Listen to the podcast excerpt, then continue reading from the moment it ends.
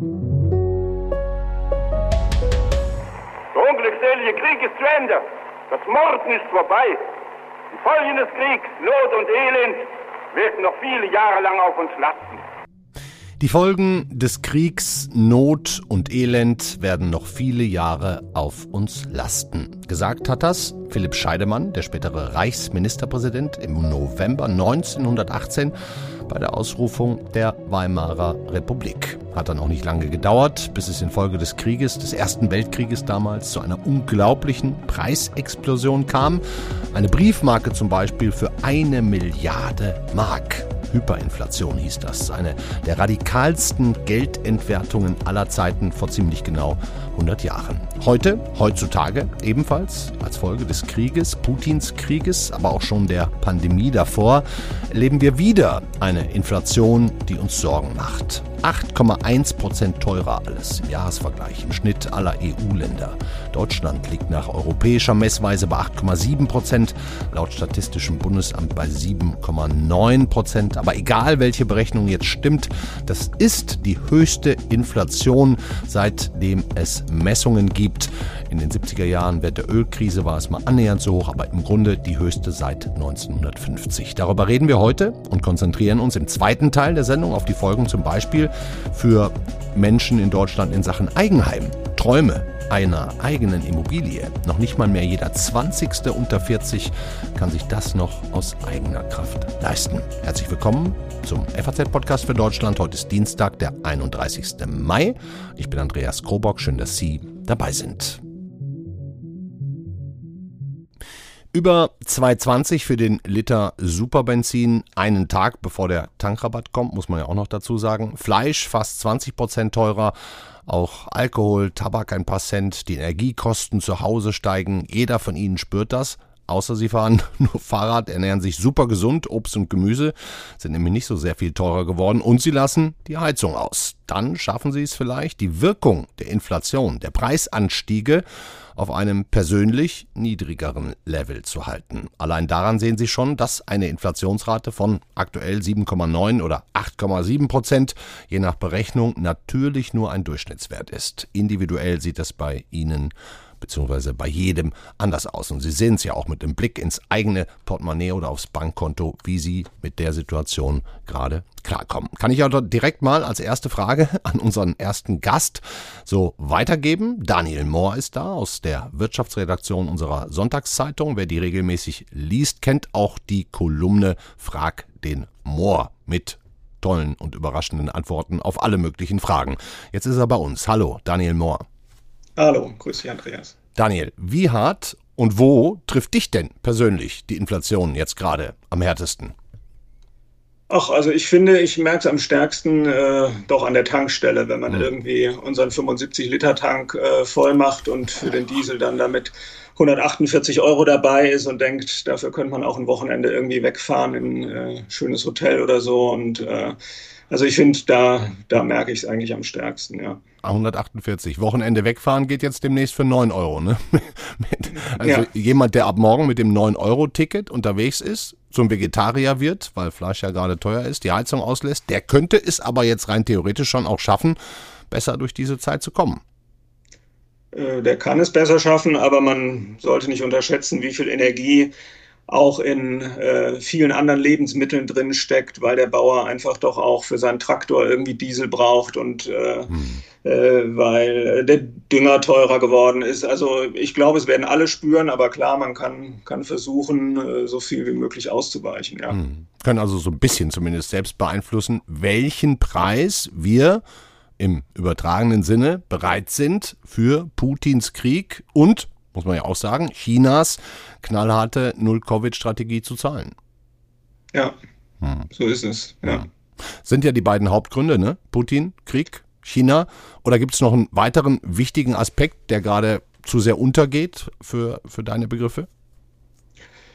Ja, es ist schon insgesamt auch so ein bisschen das, das Ende von Covid in anderen Ländern. Also wenn man ins letzte Jahr reinguckt, da ist da schon äh, Gas und Strom und alles irgendwie deutlich teurer geworden, weil halt so ein bisschen Konsumnachholeffekte da eingetreten sind. Man hat halt in Corona nicht viel reisen können und nicht, nicht so viel äh, konsumieren können wie sonst. Das mhm. waren so Nachholeffekte, die dann letztes Jahr eingesetzt haben und, und einfach weiß ich nicht, die Leute dann viel Geld hatten, um äh, dieses Haus auszubauen und die Handwerker zu beauftragen. Und da kam schon so ein ganzer Nachfrageschwung. Hm. Und dann kam jetzt natürlich noch der Krieg obendrauf, der nochmal die Energie nochmal extra verteuert hat. Das alles zusammengenommen führt halt zu einer Inflation, wie wir sie seit 1973 nicht mehr hatten. Das ist schon, schon historisch. Ja. ja. Irre. Die, die große Frage ist ja wahrscheinlich, und das ist ja auch die Diskussion der letzten Wochen und Monate, wie schnell diese Preisexplosion sich wieder normalisiert, ne? wenn es überhaupt das Wort normal gibt, weil normal ist ja immer das, was, was heute ist eigentlich. Ähm, wenn wir da jetzt vielleicht zunächst mal bei den beiden Haupttreibern bleiben, ne? Krieg, und China. Was die steigenden Energiepreise angeht, Öl, Gas oder auch nicht so ganz so günstige Alternativen, nach denen Robert Habeck ja jetzt sucht, das klingt jetzt für mich nicht so, als würden die Energiekosten in den nächsten Monaten, Jahren wieder sinken. Nee, die Erwartung würde ich jetzt, würde ich jetzt auch nicht haben, zumal man ja wirklich versucht, dann auch Alternativen zu finden, die dann oft auch, auch teurer sind. Mhm. Ähm, und ganz unmittelbar kann man auch auf die Erzeugerpreise gucken. Also das sind die Preise, die der Erzeuger eines Produkts äh, der nächsten Ebene in Rechnung stellt, also dem weiterverarbeitenden Betrieb oder dem, dem Handel. Mhm. Die sind schon um 33 Prozent gestiegen im Ui. letzten Monat. Also, nimmt ähm, das das vorweg sozusagen? Also das nimmt das so ein bisschen vorweg. Also wenn die für ihren Dünger halt 112 Prozent mehr gezahlt haben, dann wird das halt mit einem gewissen ähm, Nachlauf dann auch irgendwie bei den Konsumenten ankommen. Und wenn man da sieht, was Eisen und Stahl 60 Prozent mehr kosten und Futtermittel 53 Prozent mehr und, ähm, und so kann man das fortsetzen, dann sieht man, dass dieser diese deutlich gestiegenen Erzeugerpreise noch viel deutlicher gestiegen sind als, als das, was beim Konsumenten bisher ankam. Also da, da wird noch ein bisschen was nachkommen die nächsten Monate. Das ist zu befürchten, ja. Hm. Etwa, ich glaube, 30, 40 Prozent dieser Inflation, dieser Effekte kommen wohl durch die Lieferkettenproblematik zustande. Es gibt ja auch verschiedene Messungen, aber wenn wir es jetzt mal ganz abstrakt besprechen, die Lieferkettenproblematik zumindest, die könnte sich doch ja, mit einem Ende der Pandemie in China zumindest mal komplett erledigen irgendwann wieder, oder? Die könnte sich komplett erledigen, wobei jetzt schon auch einige Unternehmen überlegen, ähm, ob man die Abhängigkeit von solchen Ländern reduzieren will, ob man Lieferketten neu organisieren will. Also da ist, ist einiges in Bewegung. Ähm, aber in der Tat, der Stau vor den chinesischen Häfen oder so, der könnte sich dann in den nächsten Monaten vielleicht mal wieder etwas reduzieren. Ja. Hört sich auf jeden Fall als nicht so an, als könnten wir in, den, in diesem Jahr noch mit deutlich niedrigeren Inflationsraten rechnen. Und da können wir jetzt einmal anfangen zu erinnern, denn im deutschen Gedächtnis, man könnte sagen im kollektiven deutschen Gedächtnis, ist auch noch die sogenannte Hyperinflation aus den 20er Jahren des letzten Jahrhunderts, als ein Brot plötzlich Millionen von Mark kostete. Nicht, dass wir in so eine Richtung jetzt überhaupt nur denken, aber es ist vielleicht 100 Jahre später mal ganz gut daran wieder zu erinnern. Wir versaufen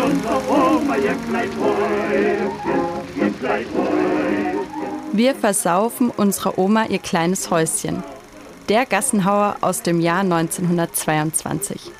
Das Lied kann man für die damalige Zeit buchstäblich nehmen.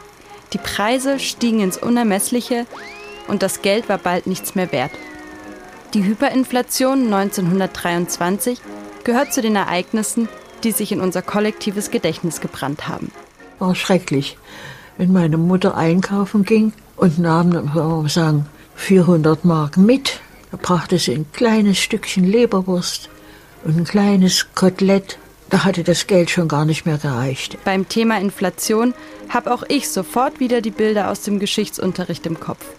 Menschen mit riesigen Körben voller Geld. Geldscheine, auf denen die Worte 10 Millionen Mark gedruckt sind. Tabellen im Schulbuch mit absurden Preisen für Lebensmittel. Am 9. Juni 1923 kostete in Berlin ein Kilo Kartoffeln 5000 Mark. Ein halbes Jahr später schon lag der Preis bei 90 Milliarden Mark. Die Schulden aus dem Versailler Vertrag alleine lagen etwa bei 200 Prozent der äh, deutschen Wirtschaftsleistung. Also Deutschland war grauenvoll überschuldet und ja, musste also irgendwie Geld verdienen im Ausland. Und da kam die deutsche Industrie ins Spiel. Äh, die deutsche Industrie hat gesagt, naja, wenn wir also die Dollar und Pfund und Franc verdienen sollen, in denen die äh, Verpflichtungen gegenüber den Alliierten zu leisten sind, dann äh, müssen wir exportieren. Und exportieren können wir natürlich am besten, wenn die Mark schwach ist. Sagt Autor und Vermögensberater Dr. Georg von Wallwitz. Mein Chef, der hatte die Inflation so gut verstanden, der fuhr jeden Tag mit einem Koffer voll Geld nach Breslau und hat gekauft, was er nur kaufen konnte. Und da hatten wir so ein Warenlager und das wurde alles nicht angeboten in der Inflation. Das war alles war Warenlager, wurde nicht verkauft. Und so hatte er, als die Inflationszeit vorbei war, ging, hatten wir gleich einen Laden voll. Der bekannte deutsche Großunternehmer Hugo Stinnes gehörte zu den Profiteuren. Mehr als 1500 Unternehmen zählte sein Stahl- und Kohlekonglomerat, das mit 600.000 Mitarbeitern mehr Menschen Arbeit bot als jeder andere Konzern auf der Welt. Nach dem Ersten Weltkrieg verlor Stinnes zwar den Zugang zu vielen seiner Rohstoffquellen, doch kompensierte er ihren Verlust mit kreditfinanzierten Käufen unzähliger Unternehmen. Als die Hyperinflation 1923 auf ihrem Höhepunkt war, kaufte Stinnes große Mengen an Devisen um die Geldentwertung in Deutschland weiter voranzutreiben und die Rückzahlung seiner Kredite zu erleichtern. Öffentlich sagte Stinnes jeder Bemühung, die Reichsmark zu stabilisieren, den Kampf an. Die New York Times schrieb schon 1921, kein Deutscher ist so sehr verhasst wie Hugo Stinnes. Lange konnte Hugo Stinnes seinen Wohlstand nicht genießen. Er starb bereits 1924. Ja, danke schön. David Burglacher, Katharina Hofbauer und Tobias Müller für diesen kurzen Rückblick. Interessant auch die Geschichte von Hugo Stinnes, dem Inflationskönig. Daniel, Daniel Mohr, bist du auch noch da? Ich bin auch noch da, ja. ja. Gibt es auch heute eigentlich, wenn man mal diesen erst den Stinnes-Vergleich sieht, gibt es auch heute Profiteure der Inflation? Ähm, ja, wenn man guckt, wie sich der Rohölpreis entwickelt hat und wie sich der Preis an den Tankstellen entwickelt hat, sieht man da ein Unterschied, der in den Kassen von äh, großen Ölkonzernen landet. Ähm, wurde auch schon diskutiert, wie man das abschöpfen kann. Ja. Ähm, äh, genau, also da gibt es eindeutige Gewinner, die, die richtig nochmal an der Marge verdienen, die sie da jetzt hm. vereinnahmen, ja. Sag's doch direkt mal, wenn wir da bei dem Abschöpfen äh, sind, können wir abschöpfen? Gibt es eine Chance? Ähm, klar, man kann, kann Unternehmen äh, gezielt höher besteuern, äh, wenn man das mag. Genau, das wäre denkbar, ja. Hm. Einige Länder haben das ja auch schon überlegt oder werden das, werden das konkret umsetzen. Ähm, ja. Hm. Jetzt gehen wir doch noch mal kurz zurück auf die Historie. Die Situation damals, 1923, die konnte gerettet werden, indem man die Papiermark, die Mark, so hieß es ja damals, abgeschafft hat, durch die Rentenmark ersetzt hat. Später hieß es dann Reichsmark.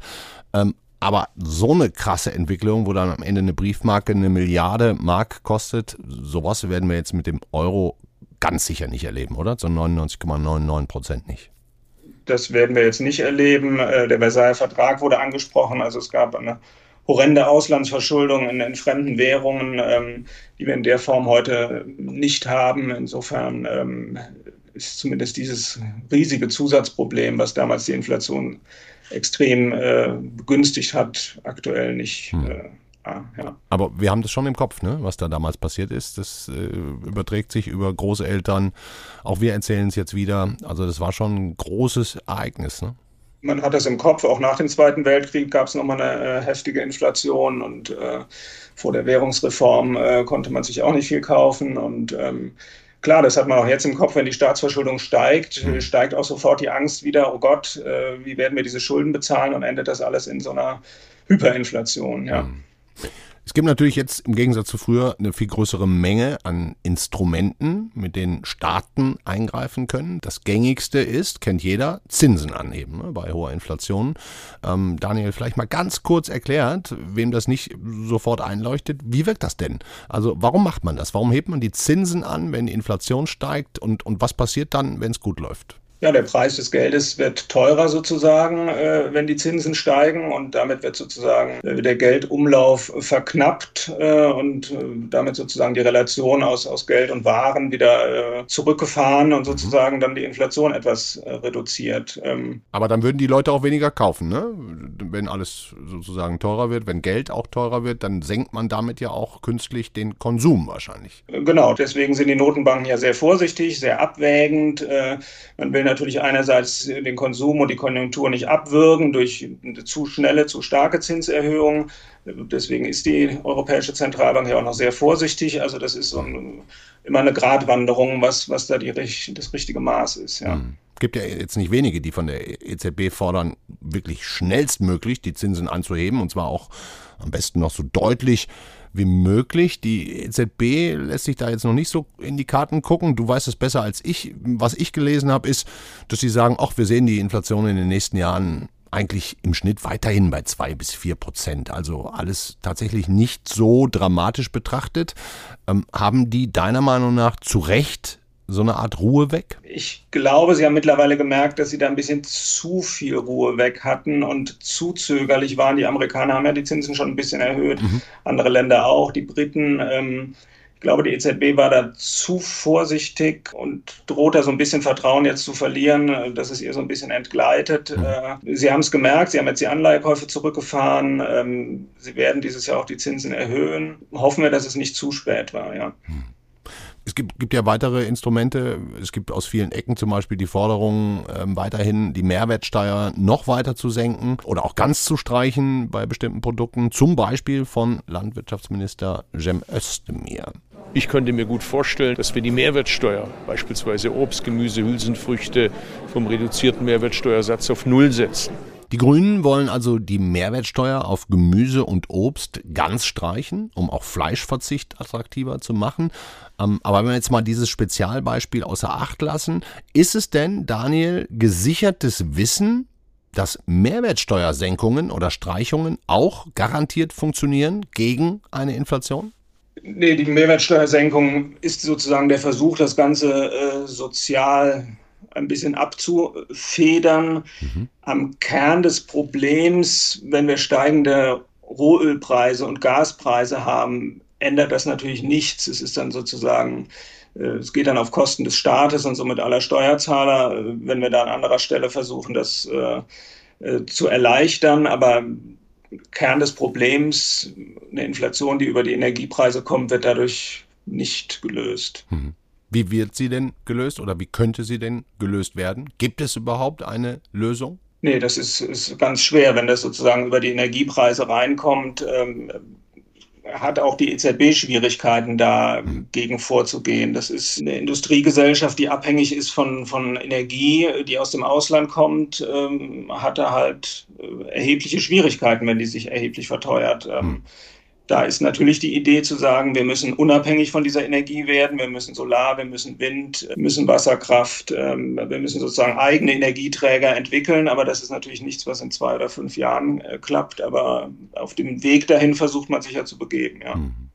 Das klingt jetzt für mich alles so ein bisschen so, wenn ich allein dieses Jahr Revue passieren lasse, da hatten wir die, die, die Inflation auch schon über drei, vier, Richtung fünf Prozent. Und es hieß aber die ganze Zeit, ach, das wird schon wieder, das ist jetzt ein Pandemieeffekt und dann haben wir jetzt noch den Kriegseffekt. Aber Daniel, alles, was du sagst und wenn wir die Fakten zusammentragen, das sieht doch schon so aus, als wenn wir da jetzt in eine ernsthafte und lange Hochinflationsphase geraten? Ach, das weiß ich nicht. Da fehlt mir so ein bisschen die Glaskugel. Ähm, es gibt einen Iran, der im Moment wenig Öl oder kein Öl in die Weltmärkte bringen darf. Es gibt ein Land wie Venezuela, was da im Moment wenig auf den Öl. Also es gibt im Prinzip auch die Frecker in Amerika. Also es gibt schon viel Öl, was sozusagen noch, noch zur Verfügung steht und was noch gewonnen werden kann und was dann auch die Ölmärkte wieder reduzieren kann.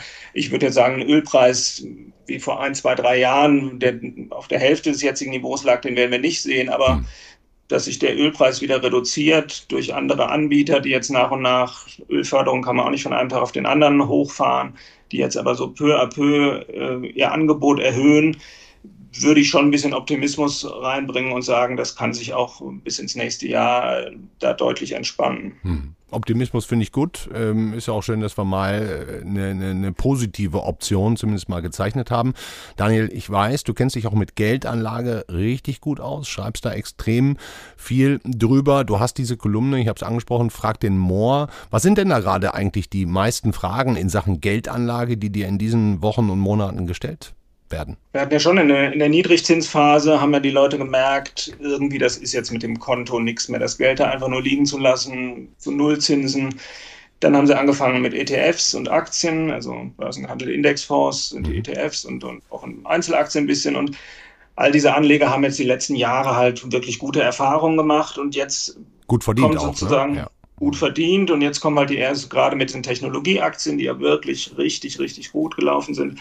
Und jetzt erleben diese Anleger halt so eine erste ersten Einschnitt sozusagen, wo es auch mal 10, 20, 30 Prozent runtergeht. Mhm. Und da kommen dann schon einige Fragen, die irgendwie nervös werden oder was ist denn da jetzt mit den Aktien und äh, was, was kann man denn jetzt tun und was, was passiert denn da? Mhm. Also da merkt man sozusagen, dass da so ein bisschen äh, erste negative Erfahrungen sind und eine Unsicherheit, wie man damit umgehen soll. Aber ein Patentrezept hast du dann auch nicht, sondern was? Das Patentrezept ist Ruhe bewahren. Ähm, zu gucken, ist man überzeugt von den Unternehmen, glaubt man prinzipiell an eine Weiterentwicklung, gedeihliche Entwicklung der Weltwirtschaft oder glaubt man an die Megakrise? Wenn man an die Megakrise glaubt, dann sollte man natürlich das Zeug alles verkaufen. Äh, mhm. Wenn man aber glaubt, dass es insgesamt äh, weltwirtschaftlich die nächsten Jahre äh, nicht in die totale Krise geht, dann ist man mit Aktien und ETFs gut dabei und mhm. kann solche Phasen wie jetzt auch ähm, als Einstiegskurse begreifen. Viele Technologieaktien haben sich halbiert. Ja.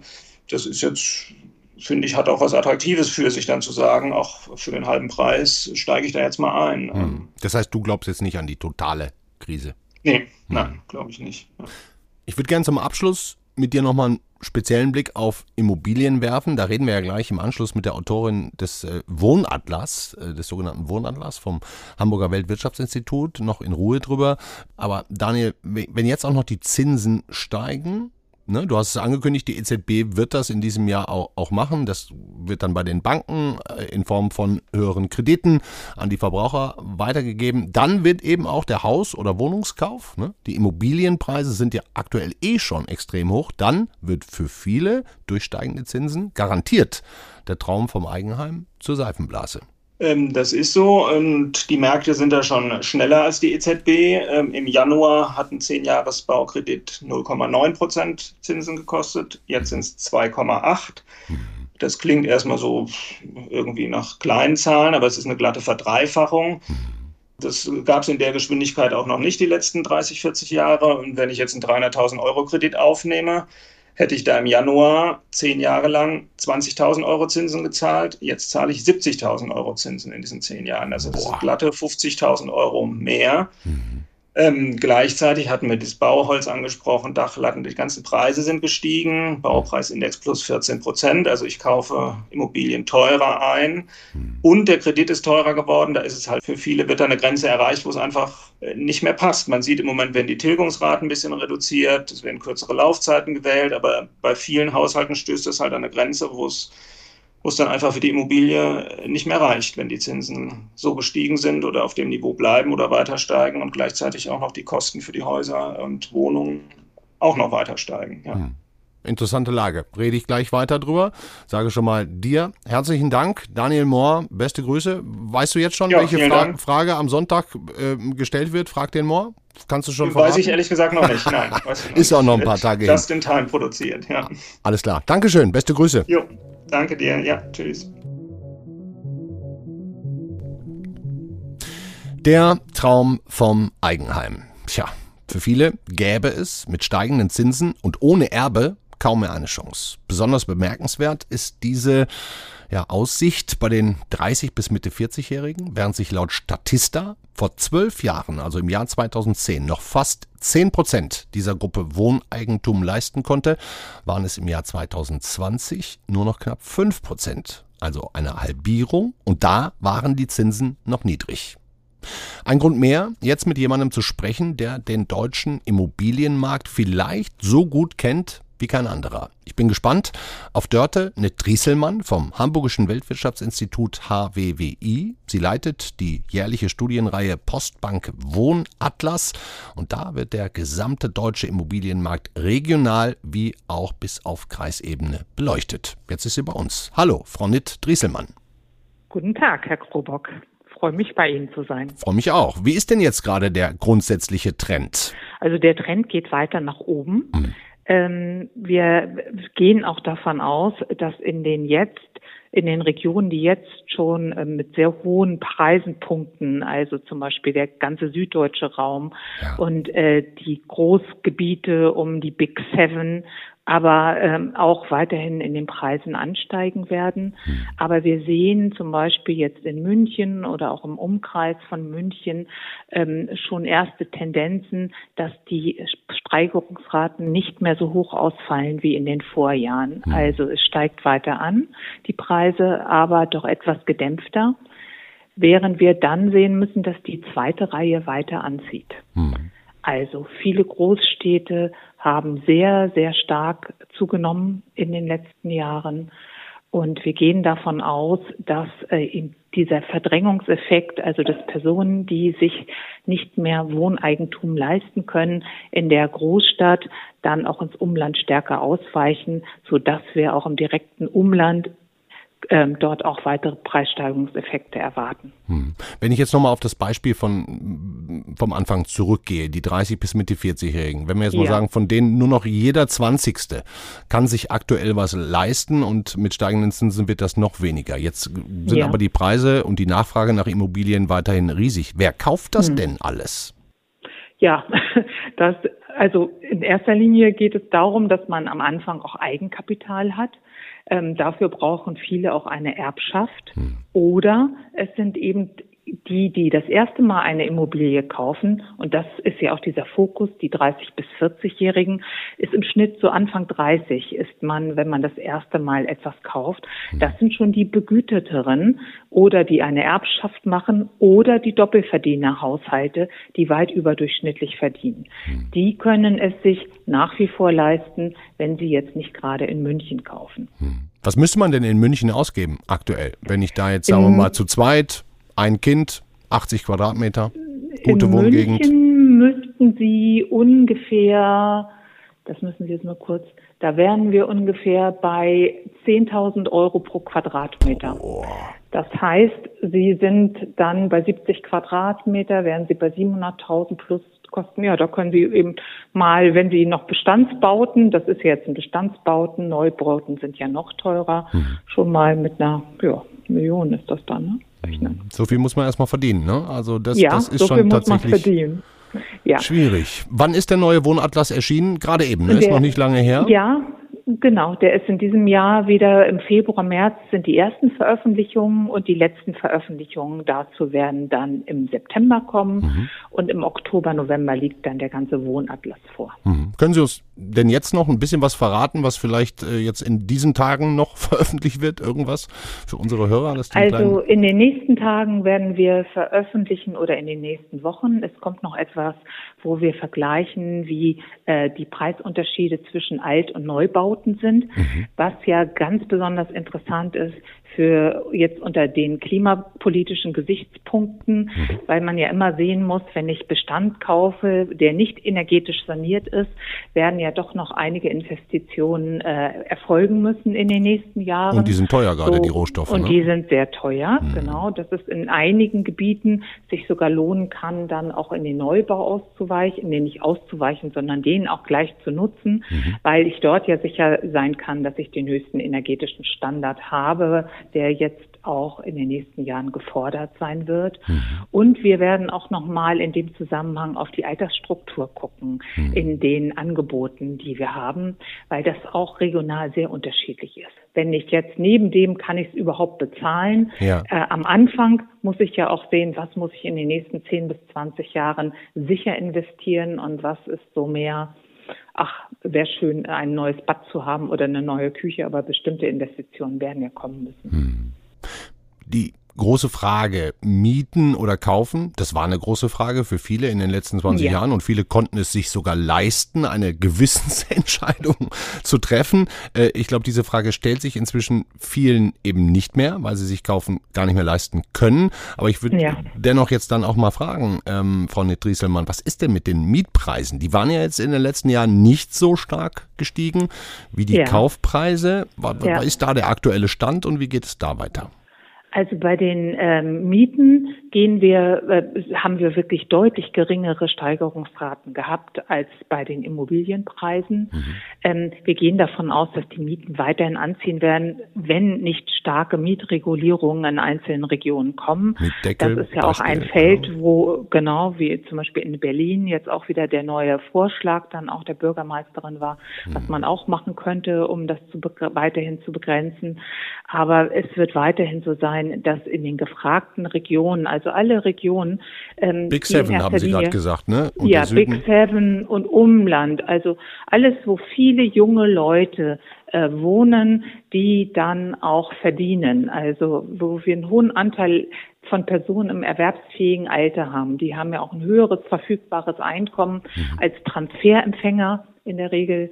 Ähm, und ähm, dort werden weiterhin auch die Mieten steigen. Aber wir gehen davon aus, dass das in den nächsten Jahren nicht so stark sein wird. Wir wissen natürlich jetzt nicht, wie die Neubautätigkeit auch auf den Mietpreis, äh, auf den Mietsektor weitergehen wird. Hm.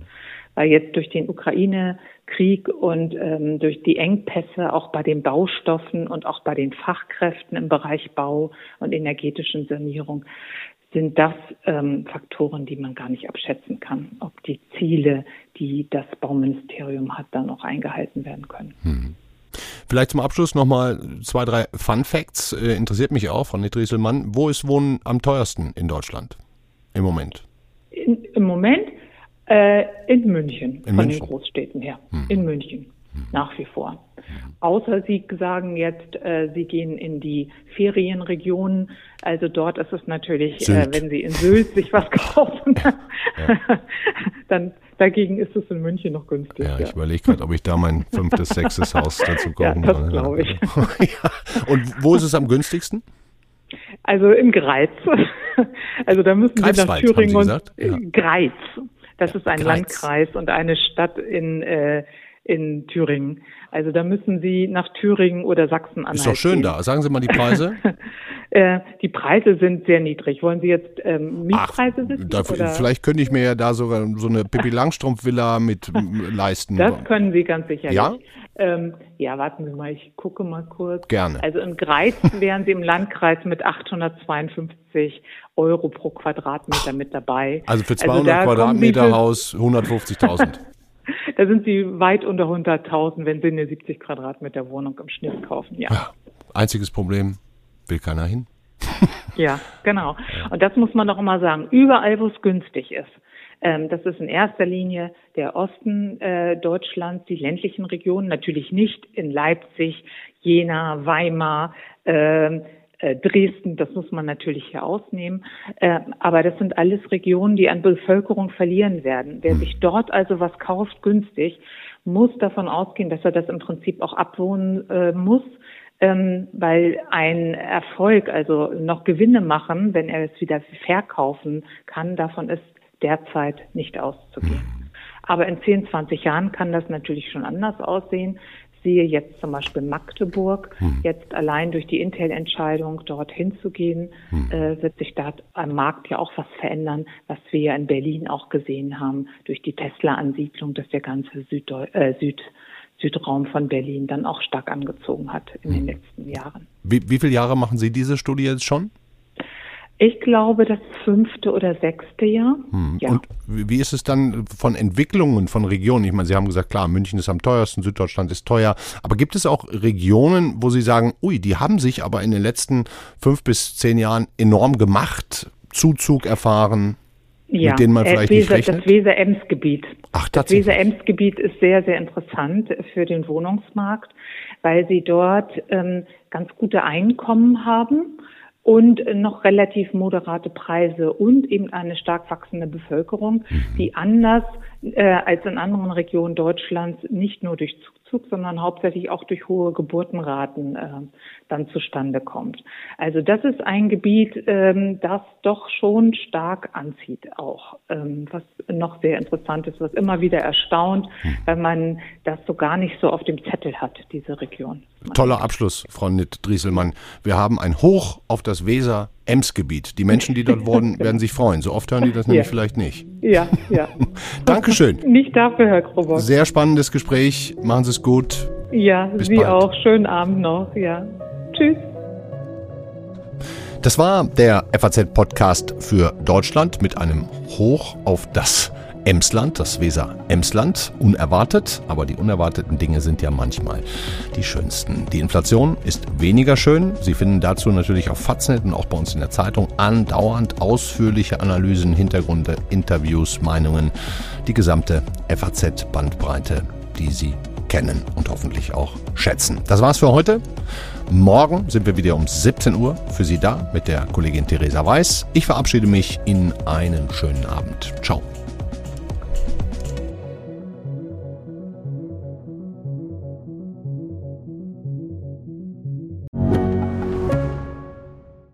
Ich bin Dr. Falk Stierkart und leite ein medizinisches Versorgungszentrum in Erlangen. Der Job als niedergelassener Arzt ist nicht unattraktiv, aber er scheitert oft schon an der Wurzel.